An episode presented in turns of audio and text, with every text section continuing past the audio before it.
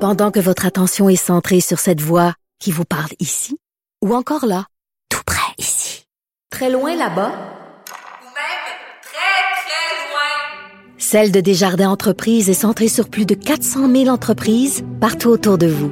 Depuis plus de 120 ans, nos équipes dédiées accompagnent les entrepreneurs d'ici à chaque étape pour qu'ils puissent rester centrés sur ce qui compte, la croissance de leur entreprise.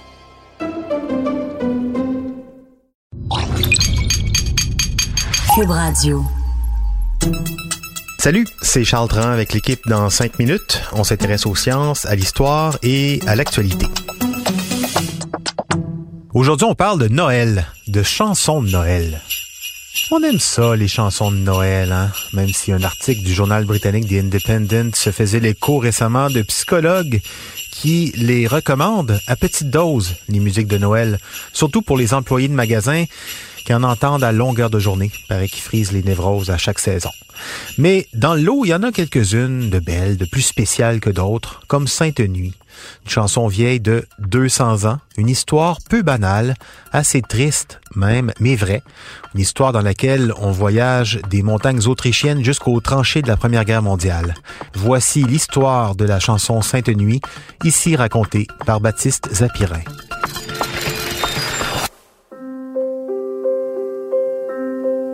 Il était une fois, en 1818, un petit village de moins de 2000 âmes nommé Oberndorf. Alors que Noël approchait, le temps n'était pas à la fête.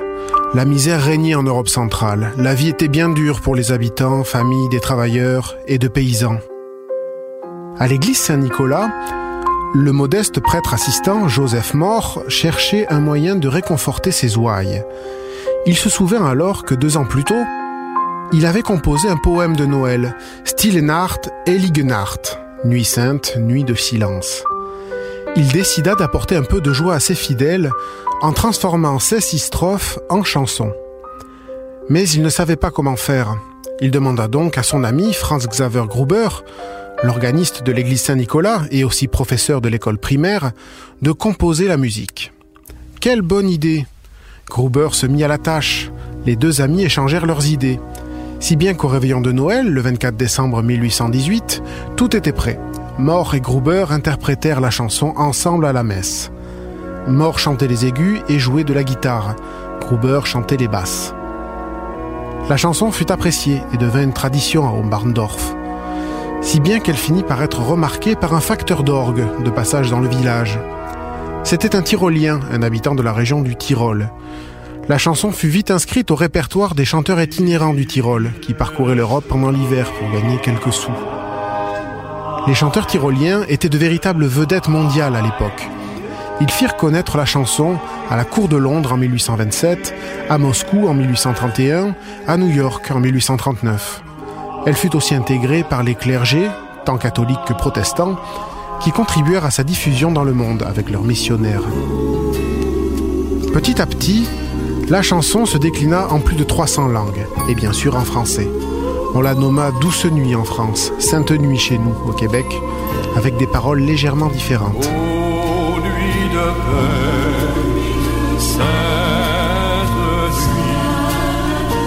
Mais les chanteurs tyroliens l'avaient présentée comme une chanson populaire tyrolienne, et son origine fut oubliée. Joseph Mohr, le prêtre assistant autrichien qui en avait écrit les paroles, ne sut jamais rien du succès de son œuvre. Il mourut dans l'anonymat en 1848.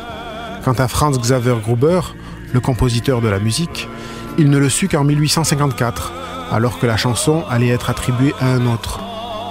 Cette histoire serait un peu triste si elle s'arrêtait là. Mais les historiens finirent par rendre justice aux deux auteurs. La chanson prit d'ailleurs une place toute particulière dans l'histoire pendant la Première Guerre mondiale. Le 24 décembre 1914, elle fut chantée sur le front de l'Ouest en Europe.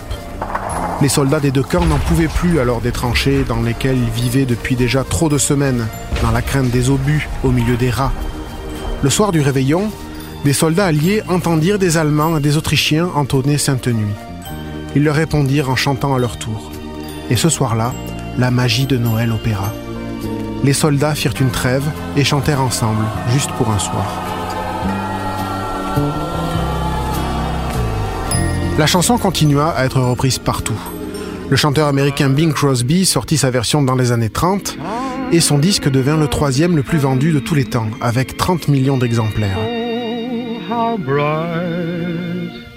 Et en 2011, le chant fut reconnu patrimoine culturel immatériel par l'UNESCO. Que de chemin parcouru hein, jusqu'à aujourd'hui, 200 ans après que Sainte Nuit ait résonné pour la première fois entre les murs de l'église Saint-Nicolas à Oberndorf. Une église qui n'existe plus, mais qui a été remplacée par une chapelle très visitée au temps des fêtes, au même endroit. Comme quoi les belles histoires, même celles qui prennent les chemins de traverse, demeurent éternelles.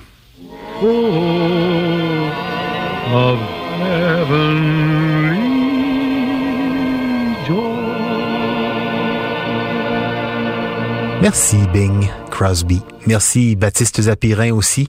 En cinq minutes, c'est un livre, un beau livre si vous cherchez un cadeau de Noël. Tout savoir en cinq minutes. Un livre préfacé par David Saint-Jacques. Un beau format, beau design pour jeunes et moins jeunes à laisser traîner à l'envie dans la maison ou dans la salle d'attente d'un bureau d'un médecin par exemple.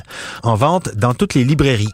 En cinq minutes, le balado fait relâche durant les fêtes de retour à la mi-janvier.